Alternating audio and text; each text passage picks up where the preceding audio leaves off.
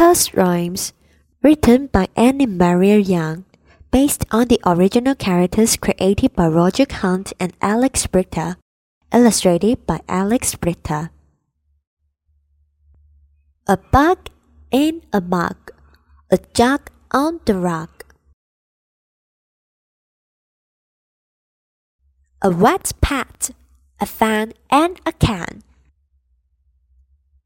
Let's beef. Is on the bed.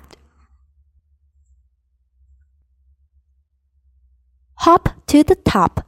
Bill is on the hill. A dog on a log. Huff and puff. Jack and his backpack. Mac in a sack. The hen is in a pan, the egg is on a peg. A ticket in a pocket, a rocket in a bucket. Pat the cat, a rat sat on a mat. Mace Hayes, help dad get home in the fog.